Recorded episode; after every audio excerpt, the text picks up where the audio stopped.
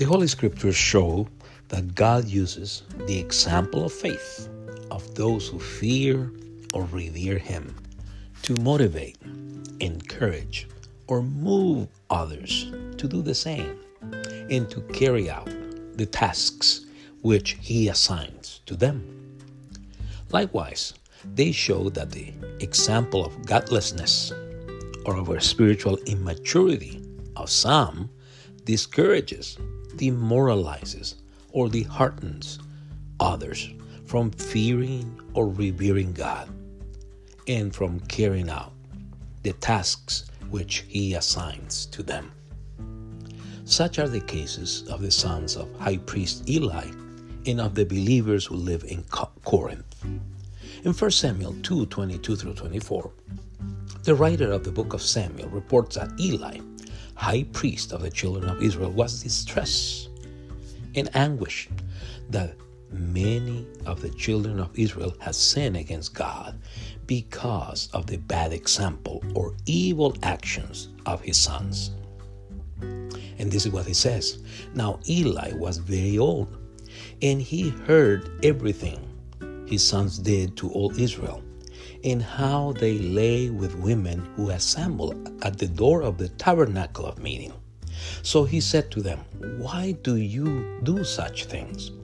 For I hear of your evil dealings from all the people. No, my sons, for it is not a good report that I hear.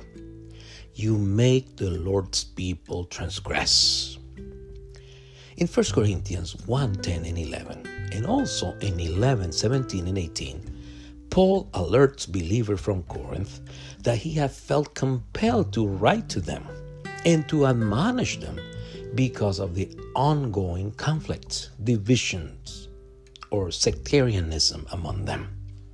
In other words, believers who live in Corinth have set aside the mission that Jesus has set for them as a congregation due to their spiritual immaturity.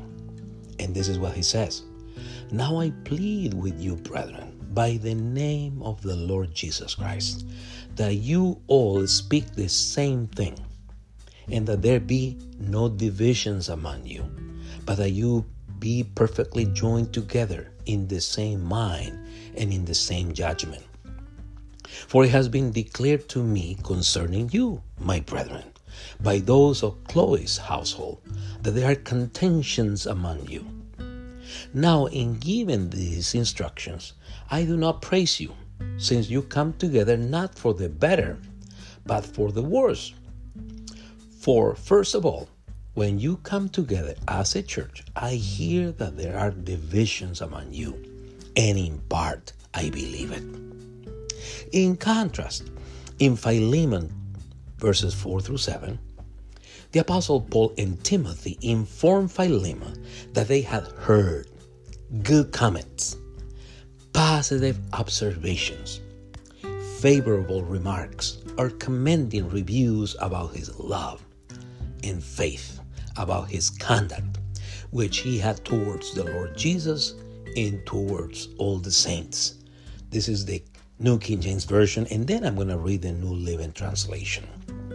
I thank God, Paul writes, making mention of you always in my prayers, hearing of your love and faith which you have toward the Lord Jesus and toward all the saints, that the sharing of your faith may become effective by the acknowledgement of every good thing which is in you in Christ Jesus.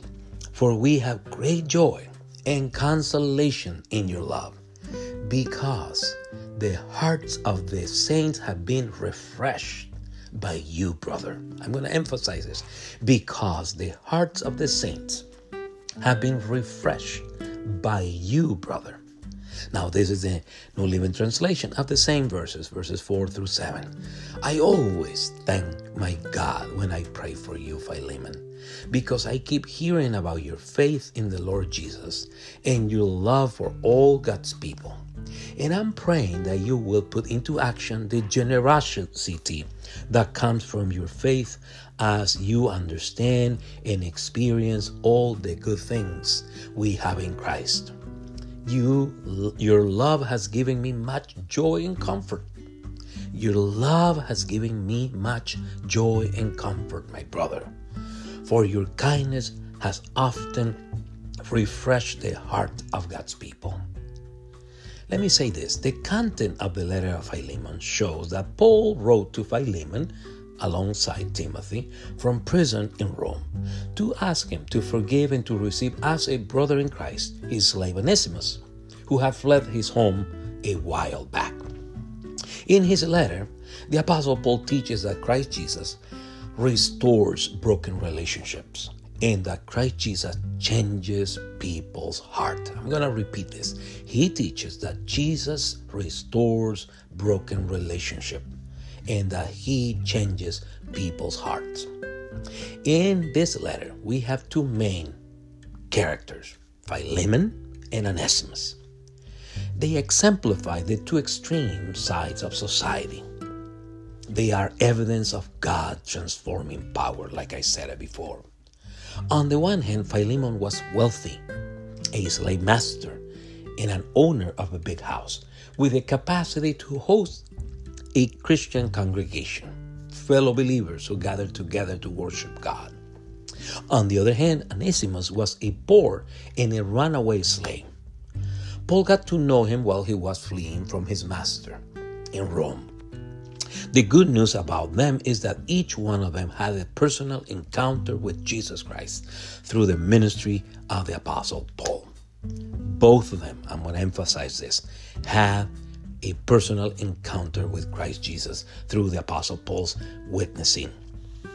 Furthermore, both Philemon and Onesimus had demonstrated to the Apostle Paul and other believers that their faith in Christ Jesus was genuine, was real.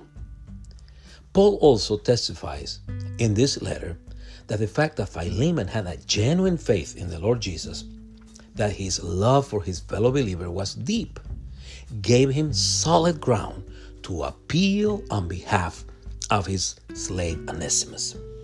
So, in Paul's petition to Philemon, we find how we ought to respond to God's grace, kindness, or goodness toward us. Notice that Paul does not say, I refuse to thank my God, as I mention of you in my prayers, hearing of your hate and lack of faith, which you do not have towards the Lord Jesus and towards all the saints. On the contrary, he says, I thank my God, mentioning you always in my prayers, hearing of your love and faith which you have towards the Lord Jesus Christ and toward all the saints. In other words, Paul and Timothy informed Philemon that his love and faith, which he had toward the Lord Jesus and towards all the saints, had impacted or influenced a sequence of people, including themselves. Philemon's attitude and conduct had impact or influence, spiritually speaking, a sequence of people, including themselves. Let me ask you this Have you experienced the love of God in your life like Philemon and Onesimus did? Do you allow God's love to flow through your uh, life? Do you allow God's love to flow through your life?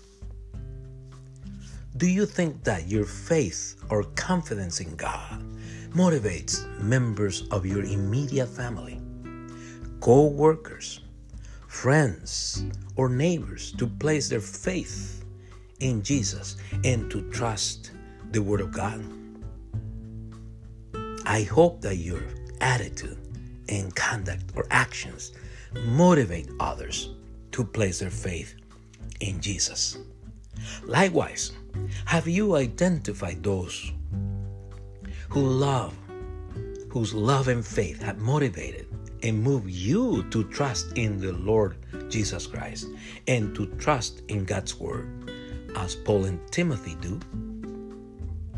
Keep always in mind that God uses men of faith, godly men like Philemon, to motivate, to move others to trust in His Word and to place their faith in Jesus. I hope that you and I do it.